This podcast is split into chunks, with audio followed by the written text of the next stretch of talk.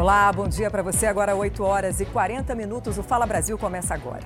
Com uma história sobre sete corpos que já foram encontrados e um grande mistério. O que aconteceu com uma família inteira que desapareceu no Distrito Federal. O último corpo a ser encontrado é de um homem. Esse corpo ainda não foi identificado, mas estava no mesmo local que teria servido de cativeiro para duas vítimas.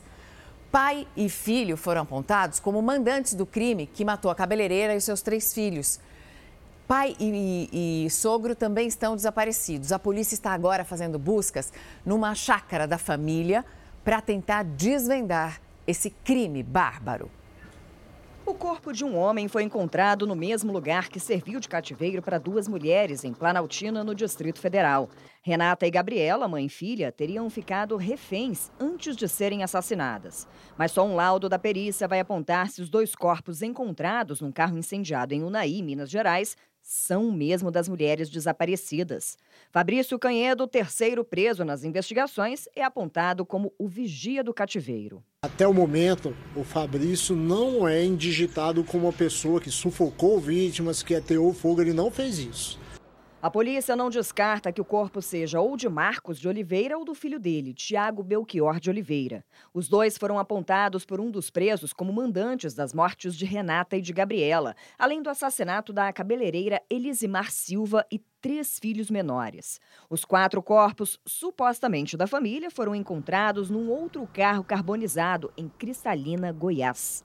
Uma força-tarefa das polícias de Goiás e do Distrito Federal atua no caso. E mesmo com o corpo encontrado agora, ainda não descartou a hipótese de uma associação criminosa para tirar dinheiro das vítimas.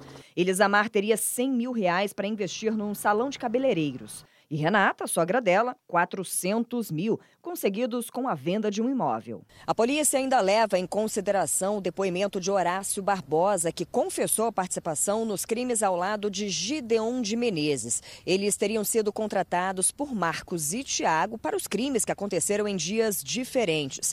Segundo Horácio, ele e Gideon receberiam 100 mil reais. De acordo com Horácio, no caso de Elisimar, seria um falso sequestro, mas a situação saiu do controle e a cabeleireira teria ficado muito nervosa e infartado. Tiago, o marido dela e pai das três crianças, então teria dado a ordem para o assassinato da mulher e dos filhos. E agora não tem jeito, tem que executar as crianças. Quem falou isso? O Tiago. E ainda teria matado um dos filhos, segundo Horácio. O Tiago enfocou o mais velho, o Gedeon enfocou os do gênero e eu enfoquei o outro. Já no caso de Renata e da filha, a intenção era mesmo que elas fossem assassinadas. A abordagem tinha princípio de assalto, um assalto comum, mas já com a, com a intenção mesmo de execução.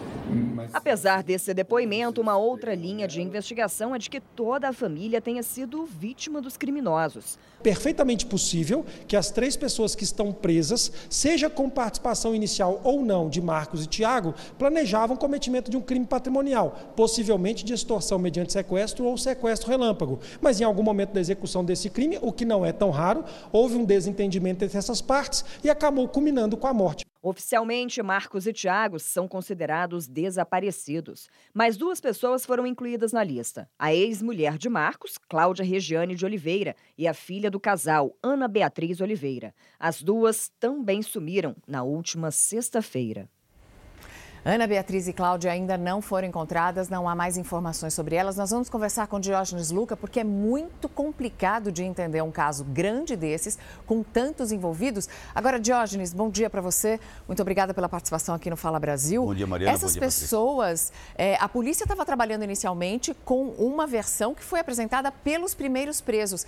Dá para confiar totalmente nessa primeira versão de que sogro e marido da cabeleireira já estavam envolvidos? Em princípio era essa a hipótese inicial e única, mas agora surgiu uma outra hipótese que envolve terceiros, né? ou seja, eventualmente até algo mais grave, mais volumoso em termos de quantidade de criminosos envolvidos. O delegado está correto, no meu modo de ver, de abrir essas duas possibilidades, essas duas hipóteses e estar investigando as duas de forma quase que simultânea. Eh, e isso é adequado, porque a situação a cada dia ela ganha novos contornos, novas informações, novas pistas. Portanto, vejo como adequada essa hipótese hoje de duas linhas de investigação distintas, mas que estão andando juntas. A polícia está trabalhando muito rápido, né? Agora eles estão fazendo esse sobrevoo e essa, essa é, procura e, e, estão vasculhando toda a área do, do local chácara onde a, da fazenda, né? A família, família, morava, que era inclusive o local onde trabalhavam dois dos suspeitos. Exatamente. A situação ganhou uma complexidade, é, Mariana, Patrícia, você que nos acompanha aqui no Fala Brasil, é, muito grande, uma, uma, um impacto muito grande na sociedade. Então tem que realmente fazer essa, esse trabalho. Eu chamei a atenção agora há pouco no Balanço Geral Manhã de que a presença do Corpo de Bombeiros e da Polícia Civil indica talvez informações mais concretas de fazer buscas em locais específicos. Então é algo para mim revelador a presença do Corpo de Bombeiros aí com material de busca, com material de escada, cordas, eventualmente até mergulhadores e drone para poder é, fazer uma, uma inspeção numa área mais delimitada. Me parece que a polícia está chegando cada vez mais perto. Jorge, um corpo já foi encontrado nessa fazenda. Né? Ele foi indicado por alguém ou foram essas buscas aí com os bombeiros e também com os investigadores que chegaram a esse corpo? A hipótese que chegou para mim é que é, esse corpo foi encontrado a partir do depoimento daqueles que estão presos. Os cães farejadores também que ajudaram a encontrar esse corpo, a localizar esse corpo, no local que serviu de cativeiro para as duas mulheres que são suspeitas de serem os corpos que foram encontrados num dos carros. A gente vai agora a Brasília para falar com o delegado da Sexta DP que acompanha esse caso, é o delegado Ricardo Viana. Delegado, muito bom dia para o senhor. Agora. As equipes da Polícia Civil e também do Corpo de Bombeiros continuam nas ruas. Eles estão na Chácara da Família, uma propriedade rural. Eles são equipes de mergulhadores às margens de um córrego que fica ali próximo, onde nosso helicóptero sobrevoa esse momento. A repórter Maíra Guedes acompanha as investigações e fala com a gente agora ao vivo. Bom dia, Maíra. Quais são os próximos passos da polícia na tentativa aí de esclarecer esses crimes? Exatamente, Patrícia. Muito bom dia para você, para quem está acompanhando a gente, acompanhando todas as informações desse caso, que nesse momento as buscas se concentram nessa chácara, uma propriedade muito grande aqui na região do Paranoá. Essa propriedade onde morava a família e onde dois dos suspeitos, o Horácio e o Gideon, também chegaram a morar por algum, por algum tempo. Né? A gente vai conversar ao vivo agora com o delegado Ricardo Viana, ele que é responsável por essas investigações. Delegado, bom dia. Obrigada aqui pela, pela participação. A gente está acompanhando ao vivo as imagens do nosso helicóptero, mostrando essas buscas que estão sendo realizadas nessa propriedade. Essas buscas estão sendo a, a, feitas agora motivadas a alguma descoberta, a algum elemento novo que chegou? Bom dia. Bom dia a todos. É, prazer estar aqui falando com vocês. Bom, essas buscas é uma, uma diligência necessária, é uma diligência necessária da investigação.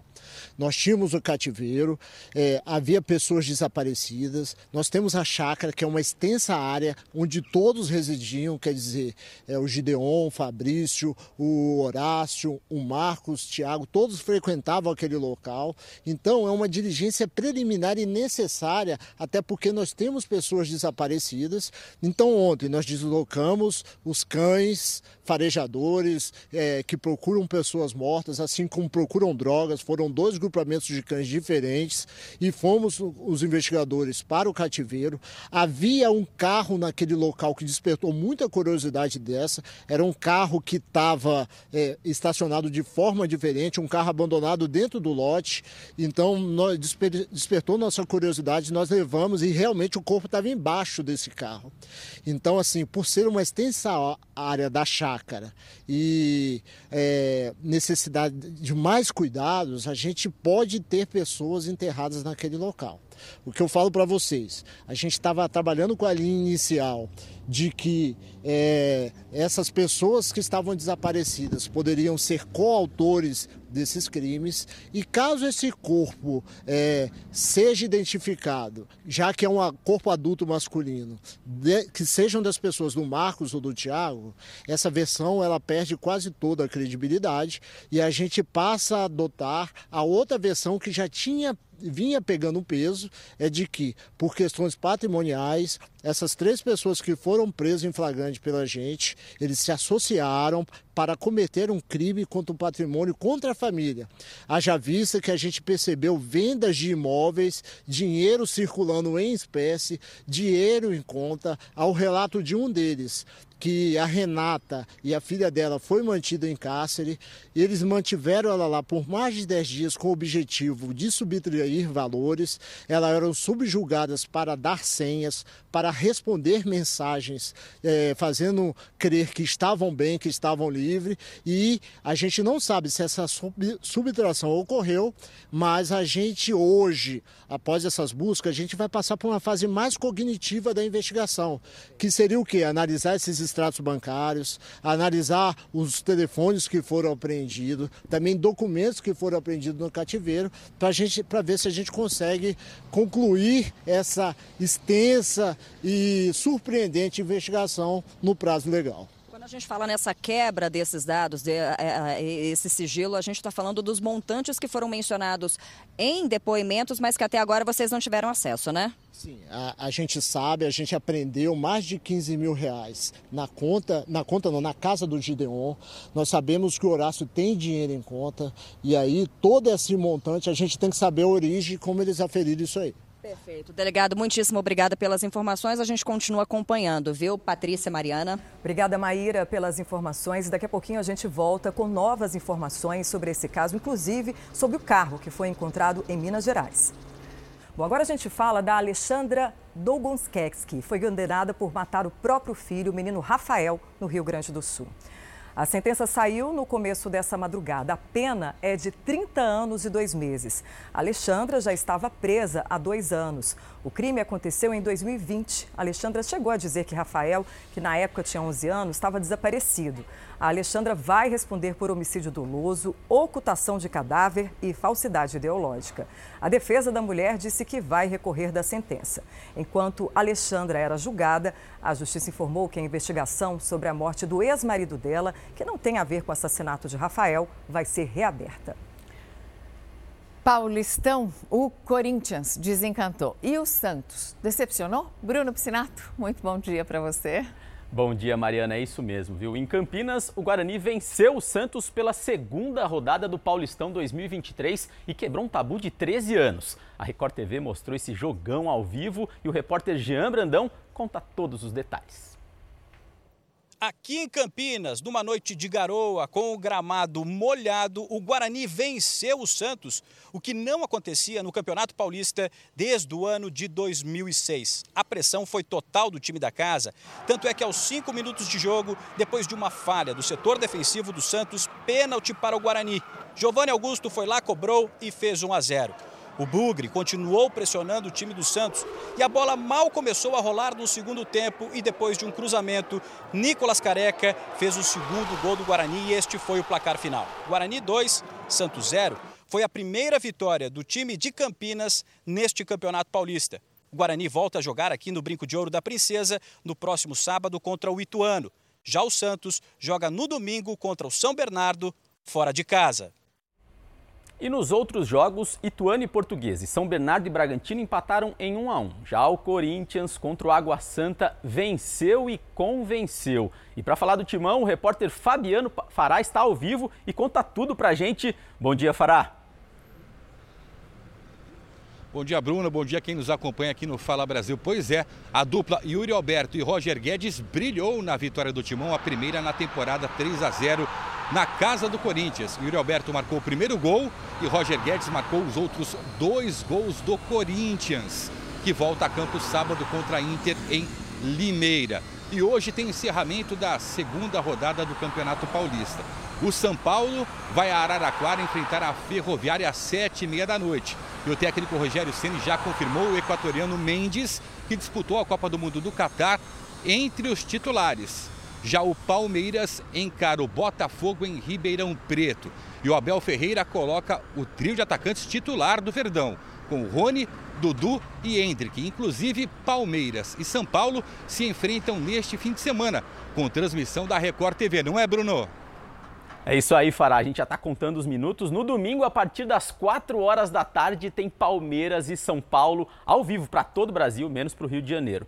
E daqui a pouco, então, eu volto aqui no Fala Brasil para falar mais de esporte. Obrigada, Bruno. As drogas sintéticas ocupam cada vez mais o espaço que era da cocaína nos negócios dos narcotraficantes mexicanos. Por ser mais barato, o fentanil, feito à base de ópio, passou a ser cada vez mais consumido. A droga é altamente viciante e, para combater o tráfico, uma grande operação foi montada no México para prender Ovidio Guzman, filho do narcotraficante El Chapo. O vídeo é considerado um dos, um dos principais fornecedores de fentanil para os Estados Unidos.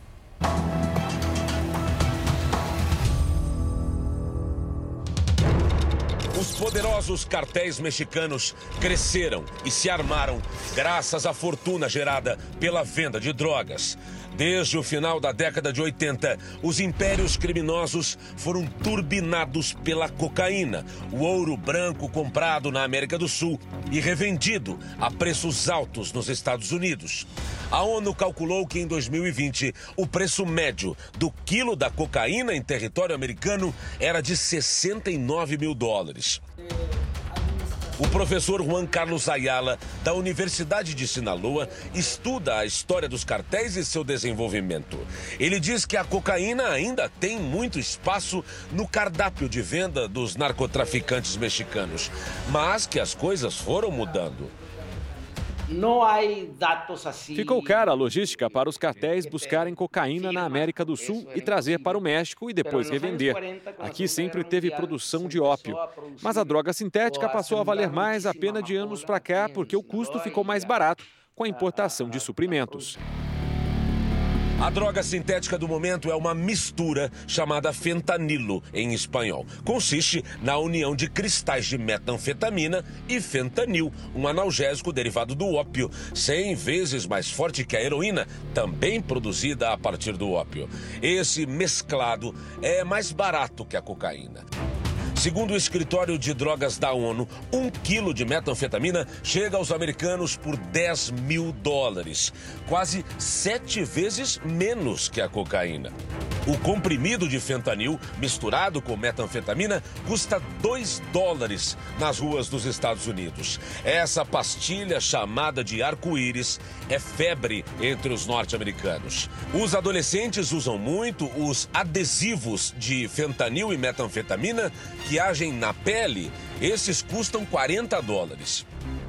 Existe também a forma de cristais misturados, que é fumada pelos usuários em cachimbos, como se fosse crack. Esse método é mais comum no México.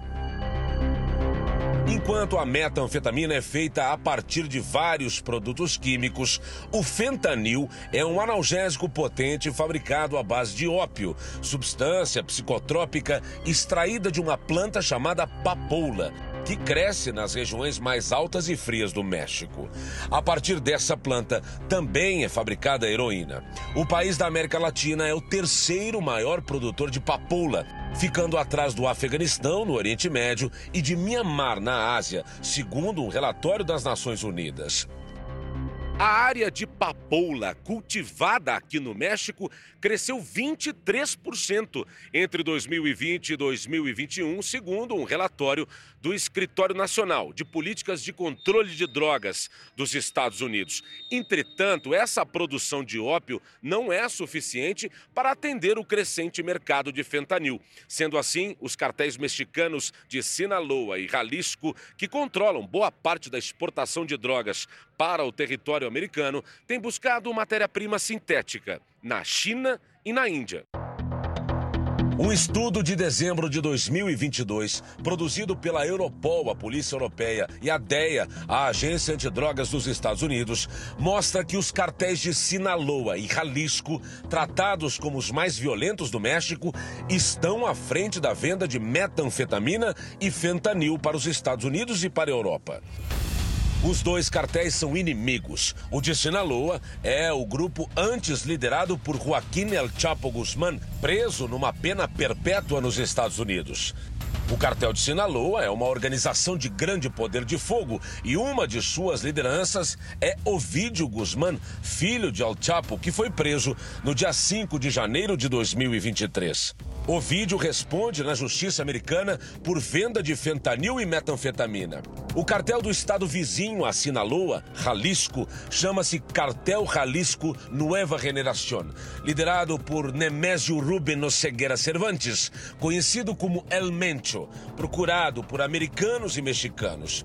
O cartel de Jalisco tem tropas de elite bem equipadas, como mostra esse vídeo dos narcos-soldados da região de Guadalajara. Esses cartéis ajudam os moradores das pequenas cidades com dinheiro, tratamento médico e trabalho. Mas tem o problema, sim. Eles decidem quem vai viver e quem vai morrer. Em São Paulo, em 2020, a polícia prendeu quatro traficantes do cartel de Jalisco Nova Geração que monitoravam o envio de drogas para a Europa. Com a ajuda de criminosos brasileiros, os mexicanos iam despachar 90 quilos de cocaína apreendidos em Vargem Grande Paulista, na região metropolitana de São Paulo. Pacientes esperam até 15 anos na fila para fazer uma cirurgia bariátrica e muitos não conseguem por falta de estrutura. Alguns estados sequer têm um hospital onde esse tipo de procedimento seja feito. Pressão alta, dores no joelho, respiração ofegante. Os 180 quilos pesam bastante na saúde do André. Até andar para ele é difícil. Depois de um dia de trabalho, o corpo reclama ao chegar em casa. Muita, muita dor articula, na, nos joelhos, articulações, né, cansaço mesmo físico. Sem deitado eu me sinto com falta de ar. Há 15 anos ele tenta fazer a cirurgia bariátrica pelo Sistema Único de Saúde. Já passou por dois hospitais, mas nunca foi chamado. Em março, ele começará os exames para finalmente passar pelo procedimento de redução do estômago. Já não é mais nem, nem querer, é a necessidade, né? Foi que nem eu falei, ou opera ou caixão. André é um dos 5.200 pacientes na fila de espera só em São Paulo, segundo a Sociedade Brasileira de Cirurgia Bariátrica. No Brasil, apenas 98 hospitais realizam a operação pelo SUS. No Amazonas, Amapá, Roraima e Rondônia, não há nenhum lugar que faça o atendimento. Hoje, pessoas com índice de massa corporal a partir de 40 já têm indicação para fazer a cirurgia. O Conselho Federal de Medicina estuda mudanças nas regras para a indicação de cirurgia bariátrica. Se as novas normas forem aprovadas, o índice de massa corporal mínimo para a operação cairá de 40 para 35, caso a pessoa não tenha nenhuma doença, e passará para 30 para pacientes com alguma comorbidade. A medida poderá aumentar ainda mais a fila de espera. O doutor Sérgio Barrichello, especialista em cirurgia no aparelho digestivo, explica que são feitas cerca de 70 mil cirurgias bariátricas por ano no país, menos de 2% do necessário para atender todo mundo que precisa. Como nós não fazemos esse cuidado básico, esse cuidado inicial, nós nos deparamos com inúmeros pacientes já em condição cirúrgica. Em nota, a Secretaria de Estado da Saúde informa que a atual gestão estuda medidas estratégicas para ampliar os atendimentos e reduzir a demanda de espera. Outro problema, segundo o Dr. Barrichello, é a falta de preparo dos hospitais para atender aos obesos. Duas semanas atrás, um jovem com quase 200 quilos e diagnosticado com embolia pulmonar morreu após ter atendimento negado em seis hospitais por falta de maca para pessoas obesas. Nós temos outros problemas. Se fosse só a maca, nós pegaríamos a cama do quarto do hospital e carregaríamos o doente. Mas nós não temos tomógrafos, nós não temos aparelhos de ressonância, nós não temos inúmeros é, equipamentos que atendam esse indivíduo com um peso maior de 150 180 quilos. E você, hein? Acha que já viu aí um bebê gigante? Olha, o meu filho nasceu com 4 quilos e já era considerado enorme. Mas olha esse que nasceu no Amazonas. Nós vamos ao vivo com o repórter Paulo Carneiro, que está em Manaus. Bom dia para você. Qual é o tamanho desse bebê gigante? Bom dia, Patrícia. Bom dia, pessoal do Fala Brasil. Que bebezão, né, Patrícia? Pois é, provavelmente o maior bebê do Amazonas. Ele nasceu ontem. Bom, a história é a seguinte: a mãe desse bebê, uma jovem de 27 anos, procurou a maternidade lá de Parintins, que fica a pouco mais de 300 quilômetros aqui de Manaus, para poder fazer uma consulta de rotina foi fazer uma consulta e nessa consulta eles verificaram que era se tratava de um bebê gigante e resolveram então marcar a cesariana. O bebê nasceu ontem, 7 quilos, 328 gramas e 59 centímetros. É o pequeno grande Anderson. Ele nasceu bem, com saúde, está sendo acompanhado pela equipe lá da maternidade de Parintins e logo, logo deve ir para casa. Agora, Patrícia, provavelmente perdeu metade do enxoval, né? Mais importante é ter saúde. Patrícia, Mariana. Obrigada, Paulo. Perdeu o enxoval porque já tem o tamanho de um bebê de pelo menos três meses. Mas olha, quem quiser doar roupinhas ali para o Anderson já pode comprar de seis meses para frente, que ele vai usar logo. E uma mulher foi presa no Paraná. Depois que o carro que ela estava dirigindo foi roubado. Ela teve o carro roubado e ela foi presa? Vou te explicar. O veículo estava carregado com 700 quilos de maconha. O carro era alugado e foi roubado. A mulher entrou em contato com a empresa de aluguel que rastreou o veículo e encontrou o carro abandonado. Só que junto, a polícia encontrou também a droga. Os ladrões do carro conseguiram fugir, mas a mulher teve que confessar que a maconha era mesmo dela. Ela disse que entregaria toda essa droga em Balneário Camboriú, em Santa Catarina. No quarto dia de Fórum Econômico Mundial, o Brasil segue representado pela ministra do Meio Ambiente, Marina Silva. Vamos ao vivo até Davos, na Suíça, com a correspondente Ana Paula Gomes. Ana Paula, boa tarde para você. O que deve ser discutido hoje por aí? Bom dia, Patrícia. Olha, a ministra do Meio Ambiente tem uma agenda voltada para a floresta amazônica, com a presença do governador do Pará, Helder Barbalho. Essa questão ambiental está sendo bastante debatida por aqui, até quando a gente conversa com moradores e comerciantes que dependem desse turismo de inverno, eles revelam mesmo que tem muito menos neve e mais quente a temperatura por aqui. Para a gente ter uma ideia, desses mais de 50 anos de Fórum Econômico Mundial, segundo especialistas, a camada de neve por aqui teve uma redução de 40%, Mariana e Patrícia. Obrigada, Ana Paula. O presidente Lula disse que a isenção de impostos, de imposto de renda vai poder ser estendida para quem recebe até 5 mil reais. O presidente se reuniu também com sindicalistas que pedem um salário mínimo acima do valor que já está programado para este ano. Mais de 600 sindicalistas participaram do encontro com o presidente e com o ministro do Trabalho, Luiz Marinho. As centrais sindicais pressionam o governo para aumentar o salário mínimo para R$ 1.343. Mas o Ministério da Fazenda já descartou a possibilidade. O orçamento foi sancionado com o mínimo no valor de R$ 1.302. Lula determinou que seja criado um grupo de trabalho para que, em 45 dias, apresente uma proposta de aumento do salário mínimo para R$ 1.320, como prometido na campanha do petista. O reajuste começaria a valer em maio. Esse trabalho que vai resultar se o salário mínimo de 1.302 vai ser para o ano todo ou se ele poderá ser revisado até maio. Em discurso, Lula disse que quer mudar as regras do imposto de renda. A ideia é cobrar mais dos mais ricos e diminuir a mordida do leão para quem recebe menos. Segundo o presidente, há um estudo para não cobrar imposto de renda de quem ganha até 5 mil reais. Quem ganha muito paga pouco, porque quem ganha muito recebe como dividendo recebe como lucro, recebe com qualquer coisa para pagar pouco imposto de renda. Vamos mudar a lógica.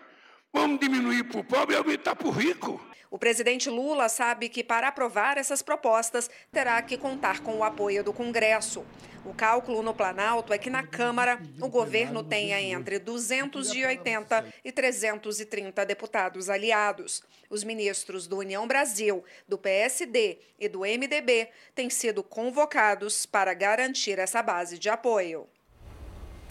O ex-secretário de Segurança Pública do Distrito Federal e ex-ministro da Justiça, Anderson Torres, ficou em silêncio no primeiro depoimento à Polícia Federal. Anderson Torres é suspeito de omissão nos atos de vandalismo em Brasília. Quem tem os detalhes é a repórter Vanessa Lima. Vanessa, bom dia.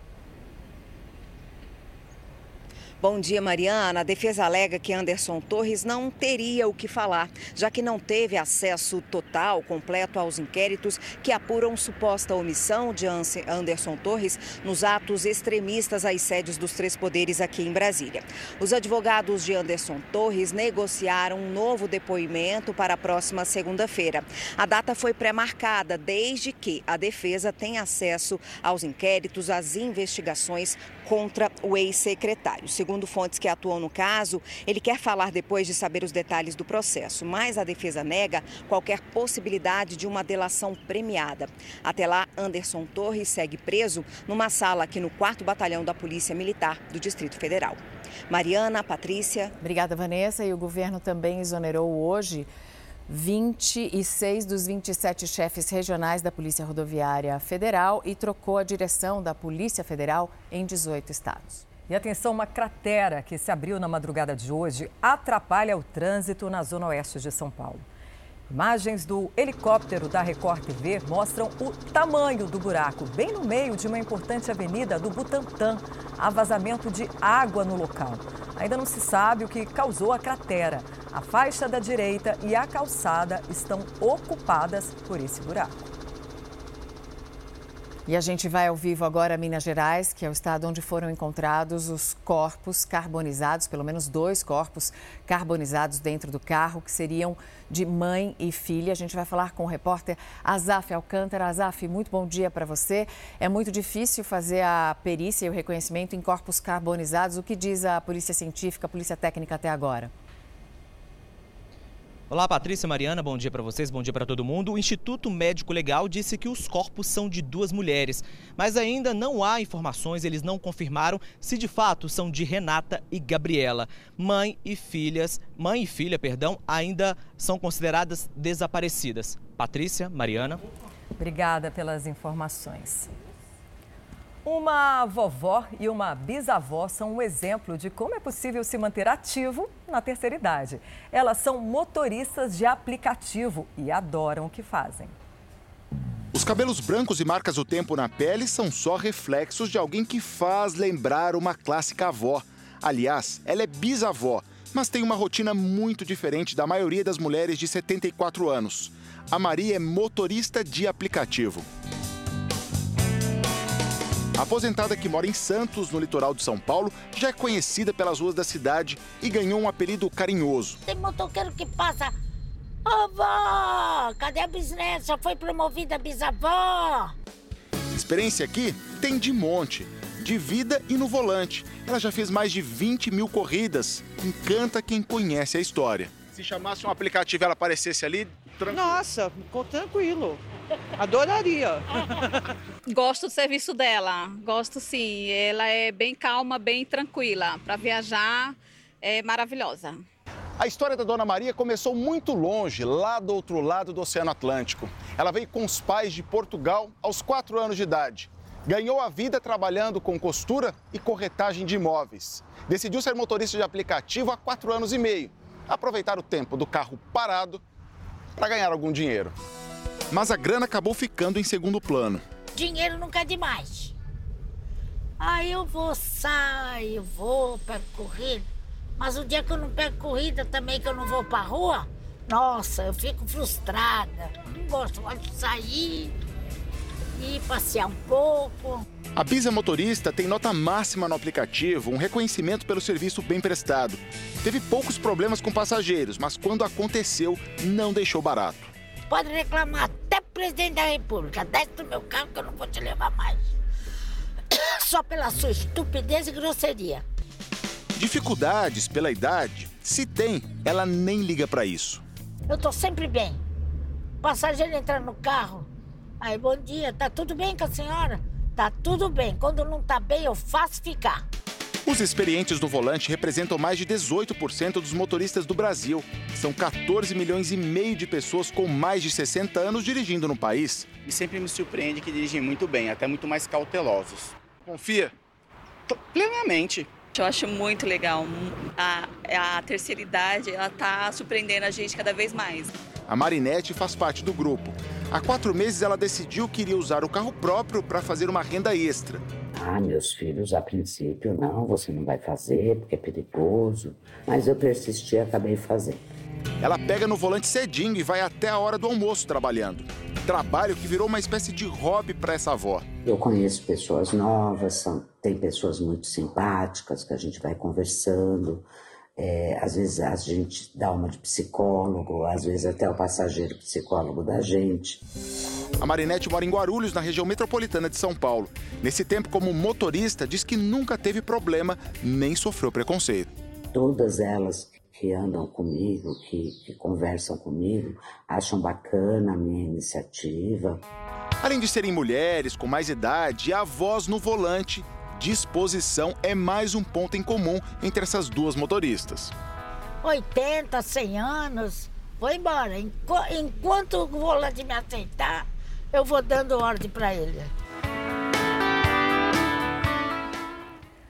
Olha, as duas cheias de jovialidade, né? Eu adorei. Quando a gente não tá bem, eu vou fazer ficar. É eu adorei. Isso. Esse deve ser o lema da vida. Para renovar a carta, a habilitação, né? Depois de uma certa idade, não é mais por 10 anos, 5 anos, não. É por um ano, de ano a ano vai vendo. Se está em condições de dirigir, manda ver. Adorei as vovós do, dos aplicativos. Parabéns às duas. O Fala Brasil termina agora. Um ótimo dia para você. E você fica com Hoje em Dia com César Filho. Oi, César. Bom dia. Bom dia, Mariana. Bom dia, Patrícia. Eu me recordei agora de uma entrevista do saudoso Jô Soares, quando perguntaram se ele tinha medo de morrer. Ele falou: Não, não tenho medo de morrer. Eu tenho medo de não ser produtivo. E esse também é uma da, essa também é uma das minhas preocupações. Eu quero estar sempre produzindo algo para que a vida ganhe em movimento e permaneça em movimento constante. É um beijo enorme para vocês, meninas. Uma abençoada véspera de sexta e até amanhã, se Deus quiser. Até.